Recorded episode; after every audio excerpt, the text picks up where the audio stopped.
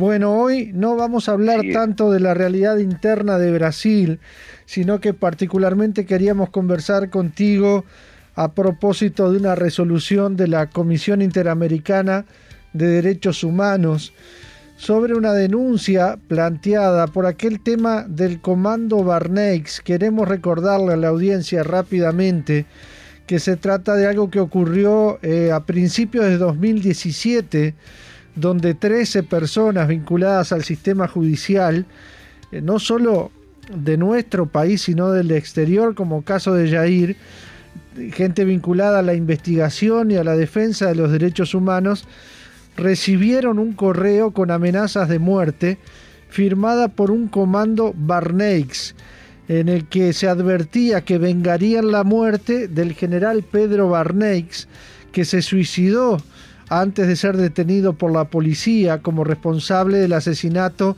del militante de Frente Amplista Aldo Perrini en febrero de 1974 fue ese asesinato. Y entre quienes fueron amenazados en aquellos principios de 2017 estaba eh, Jair precisamente. Además de algunos uruguayos está el juez francés Luis Joinet y la investigadora italiana Francesca Lesa.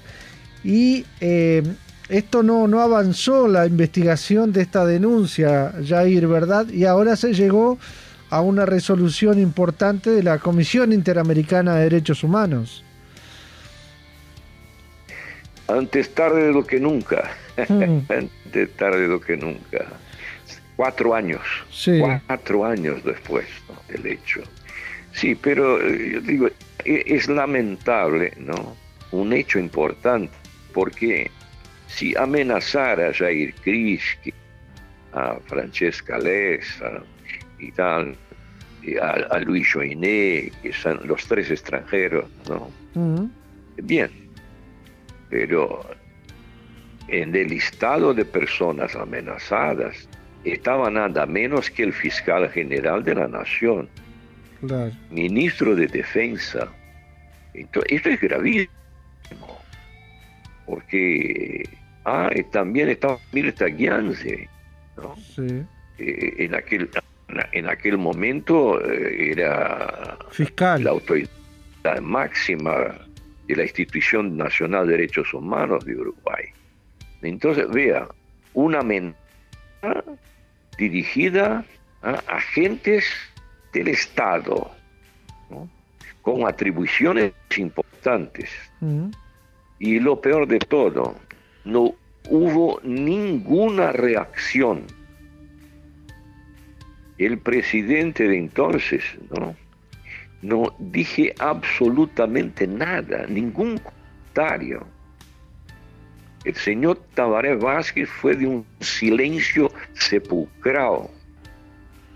Esto para mí me sorprendió mucho, ¿no? Hmm. Entonces, eh, si el Estado uruguayo, representado por máxima autoridad, el presidente de la nación, se queda callado cuando parece suyo están amenazados, ah, está mal, algo está mal. Y fue lo que pasó. Pero también, también a nivel de fiscalía, no me pareció durante todo este periodo cualquier acción más consecuente, ¿no? Hmm. Lo mismo con la señora jueza. Nosotros, después de buscar una cantidad de datos, valernos de una investigación del periodista Roger Rodríguez, juntamos todas las informaciones, ¿no? Brecha publicó a través del periodista Daniel Gatti una nota importante con los datos, ¿no? ¿Quién podrían ser, ¿no? personas involucradas en el tema? Brecha publicó, nosotros hicimos una carta a la señora jueza y se entregó en su despacho eh, un ejemplar de Brecha y, mi carta, mi nota a, mm. a, la señora jueza. No pasó nada, nada, nada. En verdad, eh, esta causa, esta causa eh, ya prescribió. En febrero prescribió. Y ahí, justo en estos, en estos días que estaba llegando la prescripción, no, el fiscal eh, abre una nueva causa por amenazas ahora en otro momento, en el momento electoral uruguayo, cuando desde Brasil, con celulares de Brasil, ¿no? amenazaban a uruguayos desde aquí, hmm. miles y de miles de amenazas. Y ahí el fiscal entendió que debería abrir la causa, intentó vincular una cosa con otra. Yo te digo así, no sé, no entendí bien, jurídicamente no entendí bien, ¿no? Porque se prescribió, ¿no? La amenaza. Ahora, ¿cómo eh, eh, juntar estas amenazas electorales a aquella amenaza? Hmm. No sé cómo, cómo va a expedirse. Ahora, digo así, lo sorprendente es esto, el silencio. El silencio que para mí es ensordecedor. Yo no me imaginaba que en Uruguay, un país que tiene una historia en su poder judicial bastante interesante, bastante buena, la fiscalía también, en este caso se callaran y no hicieran nada o casi nada. Es, para mí es sorprendente, ¿no? Ah, en tu caso, Interamericana de Derechos Humanos. ¿Cómo fue en tu caso? ¿Un día te llegó esta amenaza a tu correo electrónico personal? No, en verdad yo me enteré, me enteré por amigos en Uruguay que estaba pasando esto, ¿no? que, yo era uno de los amenazados. Mm.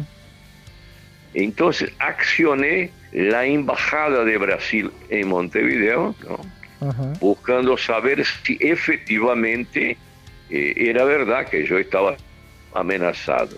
La embajada de Brasil accionó las autoridades policiales uruguayas y la autoridad policial uruguaya por un documento informó a la embajada de Brasil eh, de que sí, que yo estaba siendo amenazado, puso los datos y pedía a, las autoridades diplomáticas de Brasil que me informaran. Este, yo tengo eh, eh, este documento, ¿no? Bueno, ahí, porque yo necesito un documento, algo oficial, ¿no? Claro.